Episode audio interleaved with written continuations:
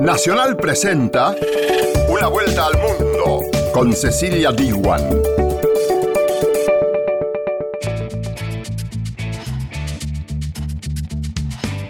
Esto es Una vuelta al mundo. Bienvenidas y bienvenidos. Como todas las semanas hacemos este recorrido por las noticias internacionales más destacadas junto a nuestras emisoras asociadas como Radio Nacional de España, Radio Francia Internacional y Radio Nacional de Paraguay. En el programa de hoy vamos a hablar de España, porque empezó la carrera electoral y los españoles van a decidir el 28 de abril quiénes serán los próximos integrantes de la Moncloa, todo apunta a que habrá una continuidad, porque según los sondeos, el socialismo se consolida como gran favorito para las elecciones de España. Un incendio destruyó parte de la Catedral de Notre Dame en París. ¿Y será posible reconstruirla? ¿Y qué obras han sobrevivido a las llamas? Todo esto lo responde en un informe Radio Francia Internacional. Las Naciones Unidas advirtieron de que nuevos genocidios podrían estar cerca y Radio Nacional de España habló con el máximo responsable de ese organismo sobre este tema. Todos estos fueron los títulos del programa de esta semana. Ahora sí, arrancamos con el desarrollo de Una Vuelta al Mundo. Una Vuelta al Mundo. Nacional, junto a sus radios asociadas. Empezó la carrera electoral en España. El 28 de abril se decidirá quiénes serán los próximos integrantes de la Moncloa. Para analizar el panorama electoral tomamos contacto con Raúl Heitzman. Él es el director del informativo de Radio Nacional de España. Bienvenido aquí a Una Vuelta al Mundo, Raúl. ¿Qué tal? Un saludo desde España todo apunta a que España se convertirá en un país con cinco fuerzas políticas. ¿Cómo cambió la democracia en tu país desde que se terminó el bipartidismo? Bueno, pues efectivamente el bipartidismo mm, es el, ha quedado atrás eh, completamente eh, y no solamente por la aparición en su momento de partidos eh, como Podemos y Ciudadanos, sino también con la irrupción en las últimas elecciones autonómicas, las que se celebraron en Andalucía, en el mes de diciembre de partido el partido Vox, que es un partido al que se tilda de, extrema derecha y que ha venido también a romper más aún el mapa político español, de manera que en, Andalucía, que como digo es la primera experiencia que hemos tenido con, con él, no solamente eh, alcanzó un número de escaños, un número de asientos en la, en la Asamblea que no, que no se imaginaba al comienzo de la, de la campaña electoral, sino que además ha propiciado el, gobierno andaluz, aún sin entrar en, él. Las encuestas ahora mismo, de cara a las elecciones generales del próximo día 28, indican que también en el conjunto de España, en el Parlamento Nacional, Vox va a ser una, un partido, una fuerza importante y que también podría ser eh, fundamental, ya veremos, para eh, definir quién va a gobernar eh, España durante los próximos eh, cuatro años. Y llama la atención la fuerza que recobró Vox en el último tiempo, porque pasó de tener un 0% de intención de votos hace seis meses, ahora a tener cerca de un 10%. ¿Por qué este éxito de Vox? Bueno, es difícil explicar cuál es la razón última de la irrupción de, Vox. Como decía, la, última experiencia o la única experiencia la tenemos en Andalucía, y muchos eh, sociólogos, muchos politólogos, muchos expertos consideran que eh, es fruto de varias de varias cuestiones. Eh, encierran encierra en los seguidores de Vox hay algo de voto protesta, de voto protesta contra el sistema, igual que en su momento lo hubo fundamentalmente en Podemos hace ya cinco años. y luego se ha alimentado de episodios muy concretos, de cuestiones muy concretas que han ocurrido en España, una es eh, toda la crisis de Cataluña, que los partidos eh, políticos tradicionales pues no han, eh, no han sabido encontrar una, una solución, y también en el hecho de que en el conjunto de Europa se haya extendido en los últimos años también una, un camino por donde han discurrido, por donde han caminado este tipo de fuerzas políticas. Lo hemos visto en Italia, eh, donde está en, el gobierno. Lo hemos visto, por ejemplo, este mismo fin de semana en, Finlandia. Hemos visto también cómo han crecido partidos de este tipo en, Francia, aunque esto ya viene de más lejos, o, por ejemplo en, Alemania o incluso en el, en el Reino Unido. Esos serían tres, tres factores a tener en cuenta para eh, tratar de comprender algo que aún así es difuso, como es la, irrupción de, Vox en la política española, primero en, en, ese Parlamento andaluz y ahora parece, eso dicen las encuestas, con ese 10% eh, podría ocurrir lo mismo en el Parlamento Nacional. Y según los sondeos también hubo un avance importante en las preferencias sobre el presidente actual de España, el socialista Pedro Sánchez, para que él continúe eh, en el cargo. ¿Qué es lo que hizo Pedro Sánchez desde que asumió el poder, desde la caída del PP, para que, logre consolidarse? Bueno, está por ver exactamente cuál es el, el, resultado final. Es cierto que en, los últimos, en las últimas semanas eh, parece que se vislumbra eh, un poco más de posibilidades de que, Pedro Sánchez pueda eh, conseguir una mayoría suficiente para gobernar de nuevo, sin necesidad incluso de tratar de, conseguir el voto de los independentistas catalanes, que es lo que seguramente más reveses le ha, producido en los últimos tiempos. Ahora las últimas encuestas dicen que a lo mejor solamente con el partido de Iglesias, con Unidas Podemos, y con el Partido Nacionalista Vasco podría llegar a formar esa, esa mayoría eh, eh, necesaria. la razón por la que Pedro Sánchez puede eh, volver o puede, puede mantenerse en el, en el gobierno obedece fundamentalmente a, por un lado, un refuerzo, un cierto refuerzo de la izquierda y un cierto refuerzo de la izquierda frente a lo que se considera amenaza de, la derecha. Volviendo a Andalucía, ya hemos visto que se ha formado un gobierno entre Partido Popular y Ciudadanos, pero con el apoyo de, Vox, y ese es el temor que muchas eh, muchas gentes de, izquierda creen que se puede que, al, que hay, que, al que hay que enfrentarse, el que se puede producir ahora.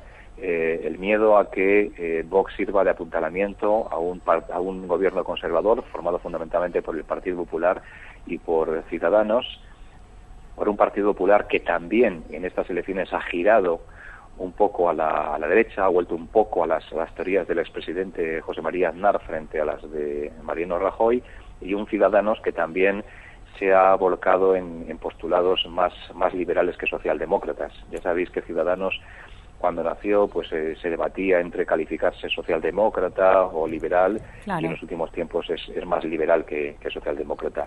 Eso ha hecho que la izquierda se refuerce, que ese miedo al triunfo de la derecha eh, puede incrementar también la participación y la participación eh, va a ser clave en estas, en estas elecciones de cara a, saber qué, es lo que ocurre al, al final en el, en el gobierno. Hay que tener en cuenta que la difusión de Vox también tiene otro efecto y es que debido al sistema electoral español lo que está haciendo provincia por provincia, sobre todo en las provincias pequeñas, es eh, reducir el, peso del Partido Popular y de Ciudadanos y de ahí que en la medida en la que Vox va ascendiendo en las encuestas, al mismo tiempo Partido Popular y Ciudadanos va descendiendo. No en cuanto al apoyo global, pero sí en cuanto al reparto de escaños, que luego a la, hora, a la hora, de la verdad es lo fundamental para, para utilizar la aritmética y saber que, qué gobierno puede alcanzar 176 apoyos, que es 176 votos de diputados, que es la cifra en la que está la mayoría necesaria para, para lograr mayoría absoluta, o una mayoría simple en la que esos eh, otros votos al menos se conviertan en una abstención. Vos planteas que la izquierda se está reforzando frente a este fantasma de la ultraderecha. Sin embargo, Podemos eh, está teniendo una intención de votos, eh, la verdad que la mitad de, lo que tuvo en el año 2016. Bajó mucho la aceptación de esta fuerza política. Sí, se supone que Podemos que se ha, estado inmerso en multitud de crisis, hace la más reciente es la, salida de, de, Rejón, pactando con otro grupo de, con otra candidatura de izquierdas a la alcaldía de Madrid en las elecciones que no se celebran, se celebran ahora en abril, sino que se van a celebrar en, mayo, que simplemente una de las muchas crisis que ha habido Podemos, hay muchos desencantados de Podemos, algunos han preferido irse al Partido Socialista para reforzar al partido de Pedro Sánchez frente a esa amenaza de la derecha y también es, los sociólogos dicen que hay otros, muy pocos, pero otros que incluso eh, han abandonado Podemos como partido, dijéramos, antisistema para irse a ese nuevo partido antisistema que puede ser Vox. Y a pocos días de los comicios hay un grupo importante del electorado, dicen las encuestas, cerca del 25%, que dice que podría llegar a, cambiar su voto. ¿Por qué crees vos, eh, Raúl Heitzman, que hay tanta volatilidad o incertidumbre en el electorado español? Sí, esto no es nada nuevo y de hecho eh, esa es la razón o una de las razones por las que muchas encuestas que se hacen en los días anteriores terminan fracasando. Eh, ya, el, por ejemplo, la última encuesta del CIS, la que se publicó a primeros de, este mes, eh, no recuerdo bien, hace, hace como una, una, semana y media aproximadamente, ya señalaba dos cosas. Uno, efectivamente, que hay un, un porcentaje alto de personas que pueden cambiar de voto y sobre todo uno, perdón, cuatro de cada diez, un 40%, reconocía que no tiene decidido todavía quién, a quién va a votar. Y claro, con un 40% de, de abstención, eh, perdón, de abstención, de indecisos, eh, es muy difícil eh, saber qué es lo que va a ocurrir al final. Eh, como un dato, esto ya ocurrió en las elecciones andaluzas de, de, diciembre. En las encuestas, las encuestas de una semana antes, Vox, por ejemplo, no aparecía, no aparecía con ningún escaño, como mucho con uno o con dos, y al final eh, logró más de 10 y eso se debió a que muchos de los votantes de Vox decidieron el sentido de su voto el mismo domingo de las elecciones, el mismo día, el mismo día de las elecciones. Eh, esto es una, una situación que, ya digo, viene, viene de lejos. Hay mucha indecisión en, en, la, en la gente, en los ciudadanos eh, españoles, y, y todos están convencidos de que una gran parte de los, de los votantes, no digo ya ese 40%, pero quizás ese sí un 30%, no van a tomar la decisión final hasta el mismo día en el que tengan que acudir a las urnas, es decir, hasta el propio 28 de, de abril. Raúl Heitzman, director del informativo de Radio Nacional de España, le agradecemos este contacto aquí con Radio Nacional de Argentina. Muy bien, ha sido un placer, muchas gracias. A usted. Una vuelta al mundo por la radio de todos.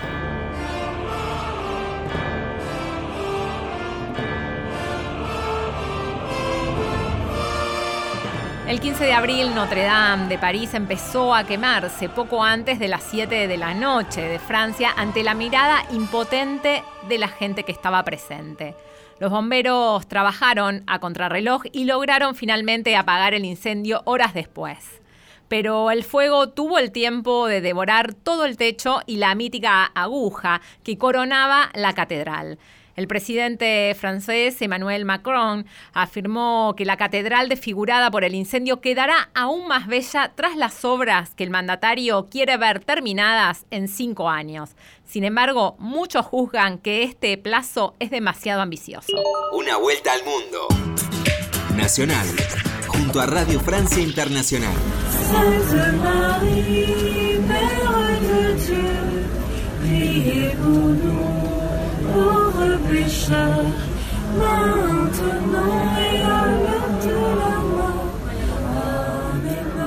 Están escuchando los cánticos y los restos espontáneos de los parisinos ante este coloso en llamas. Notre-Dame de París empezaba a quemarse ante la mirada impotente de la gente. Los bomberos trabajaron a contrarreloj para finalmente apagarlo durante la madrugada, pero el fuego devoró todo el techo y la mítica aguja que coronaba la catedral. Comenzamos con los testimonios de la gente agolpada frente a la catedral de Notre-Dame de París en estado de shock a lo impensable fuego se eleva detrás de las torres.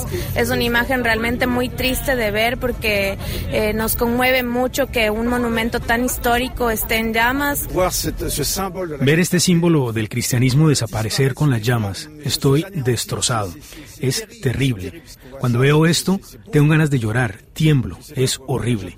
Me encantaba esta iglesia, pasaba todos los días por delante y ahora miren, es una montaña de cenizas.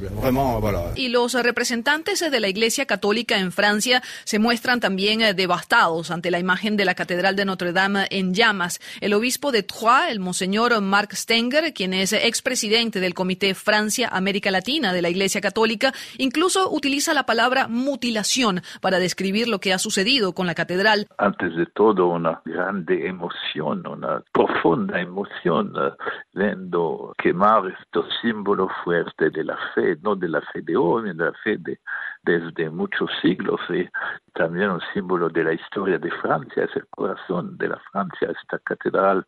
Nuestro país es un país de raíces cristianas y entre los símbolos fuertes de esta fe de todos los que eh, han venido antes de nosotros hay las catedrales y sobre todo Notre Dame de París.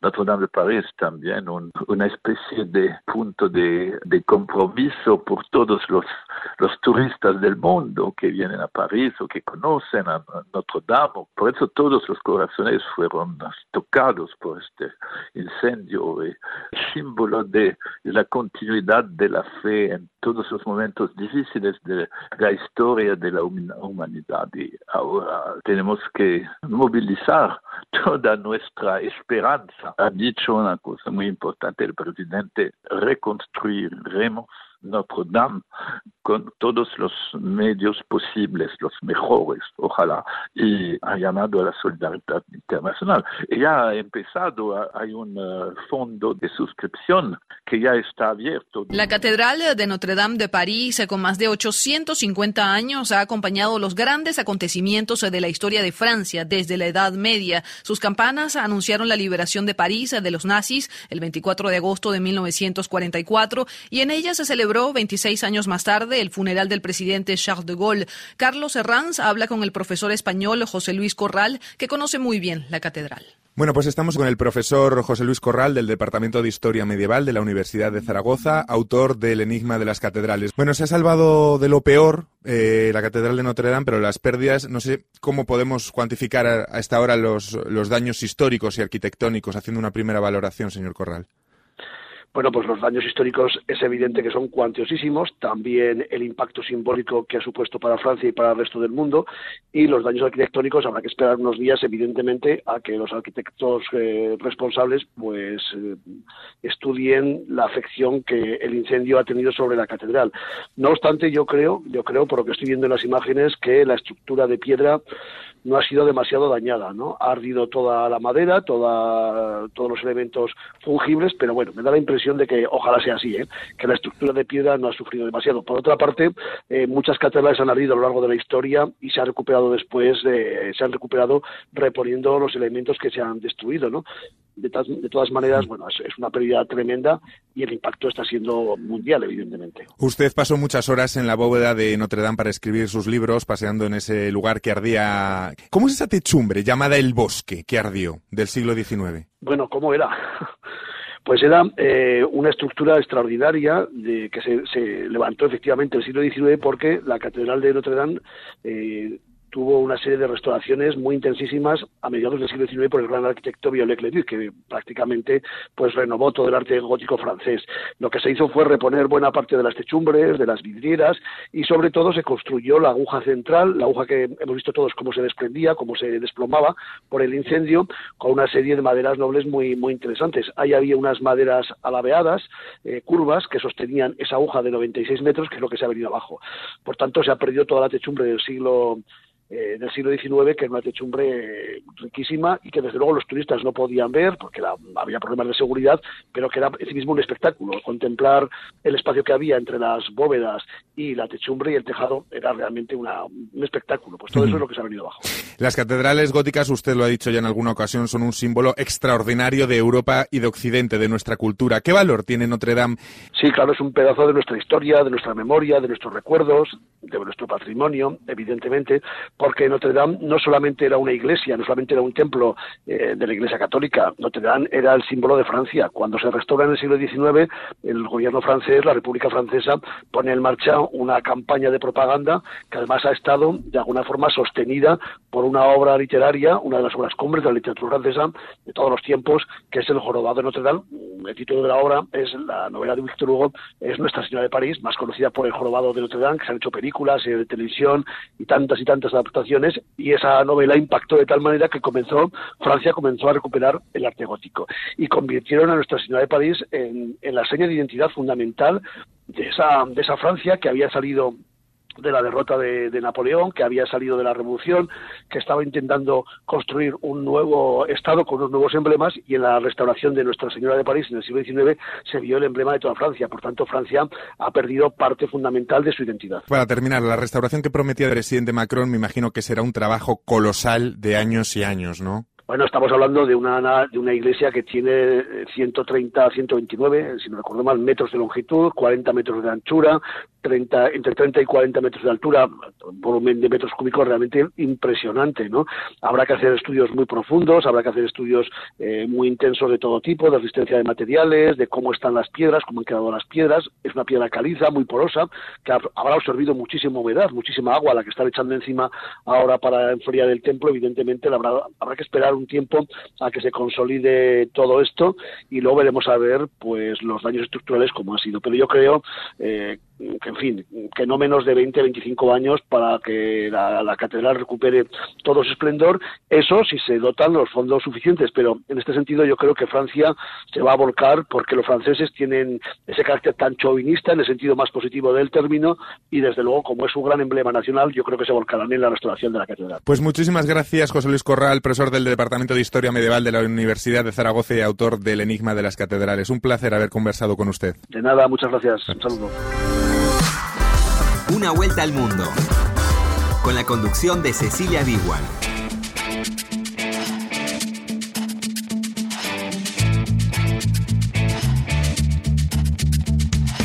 Continuamos en una vuelta al mundo y si querés comunicarte con nosotros lo podés hacer a través del WhatsApp de Radio Nacional que es 011 6580 0870. Te cuento que este programa lo hacemos junto al productor general Cristian Brennan y al operador técnico Diego Rosato. Seguís en Una Vuelta al Mundo por Nacional. ¿Y qué rumbo esperar si después de despertar nos ocultas la libertad? ¿Qué inventarás?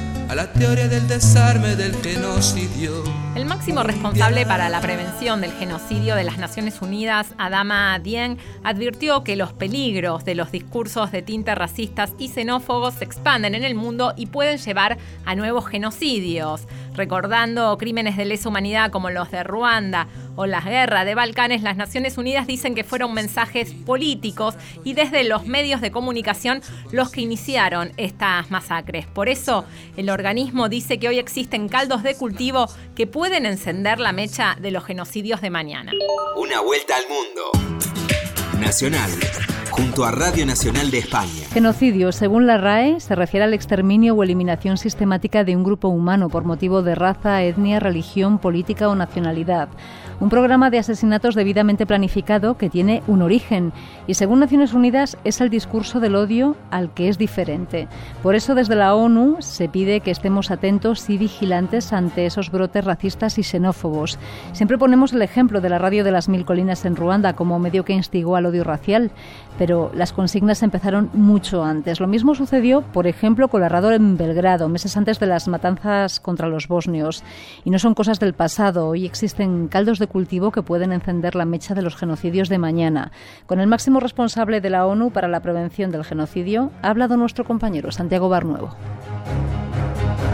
La Organización de las Naciones Unidas está bastante preocupada porque aunque genocidios como el de Ruanda puedan parecer lejanos, el mundo, dicen, no está en absoluto a salvo. Nos lo contaba Adama Dieng, secretario general adjunto de la ONU y asesor especial para la prevención del genocidio. Asegura que no hemos aprendido las lecciones de otros tiempos.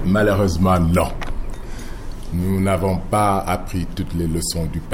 No hemos aprendido todas las lecciones del pasado. Al final de la Segunda Guerra Mundial, después del Holocausto, el mundo gritó nunca más nunca más. Y lo dice porque recuerda, acabamos de asistir hace bien poco a dos nuevas limpiezas étnicas, la de los yazidíes en Irak por parte del Daesh y la de los rohingya en Birmania. Esta última especialmente dura de asumir porque afirma él llevaba años advirtiendo de que algo así podría ocurrir. J'ai sonné l'alarme pour dire qu'il y a un risque Lancé la alerta sobre el riesgo en Birmania contra la población rohingya al menos hace siete años, pero nadie hizo nada. Decían que había que dar una oportunidad y animar el proceso de democratización. Decían que exageraba. Y hoy hay que preguntarse qué habría pasado sin la generosidad de Bangladesh, con esas 800.000 personas que atravesaron la frontera. Para este jurista senegalés experto en derechos humanos, todo genocidio ha empezado con un discurso del odio y hoy señala los crímenes xenófobos son cada vez más habituales en los países occidentales y califica de muy preocupante el auge de formaciones abiertamente racistas que incluso han llegado a gobiernos como los de Italia o Hungría. Vemos lo que pasa en Italia con los migrantes y el populismo y ultranacionalismo de Matteo Salvini o ese discurso totalmente condenable del primer ministro húngaro Víctor Orbán. Tenemos que tener cuidado. Incluso el Partido Popular Europeo ha suspendido a su partido porque ha cruzado una línea roja.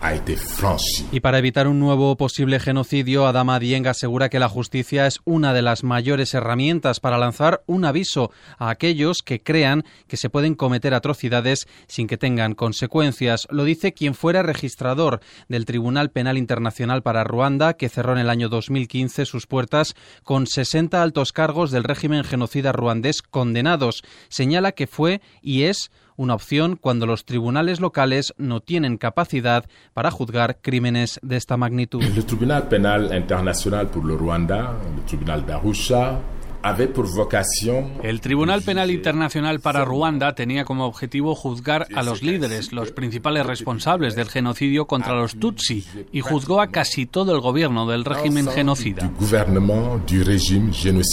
Una justicia que hay que mantener, dice, a pesar de que algunos pocos gobiernos africanos hayan pedido salir de la Corte Penal Internacional, pero asegura Adama Dieng que es mucho más preocupante la actitud de obstrucción del estadounidense Donald Trump. États-Unis, néanmoins, ont pourtant coopéré Los Estados Unidos han cooperado habitualmente con este tribunal, pero tras el caso sobre Afganistán, que podía señalar y conllevar una acusación de sus militares, empezaron a amenazar hasta que acaban de revocar el visado de la fiscal general. Pero eso no implica que ella no pueda hacer su trabajo ante el Consejo de Seguridad en la sede de la ONU, Nueva York. Confío en que Estados Unidos respetará sus obligaciones de la Convención de Viena. La palabra genocidio puede parecer lejana, pero siempre, según explica Adama Dieng, hay que estar alerta simplemente por esa costumbre tan humana de tropezar una y otra vez con la misma piedra. Una vuelta al mundo en una semana. De esta manera termina una vuelta al mundo. Nos reencontramos aquí en Radio Nacional la semana que viene.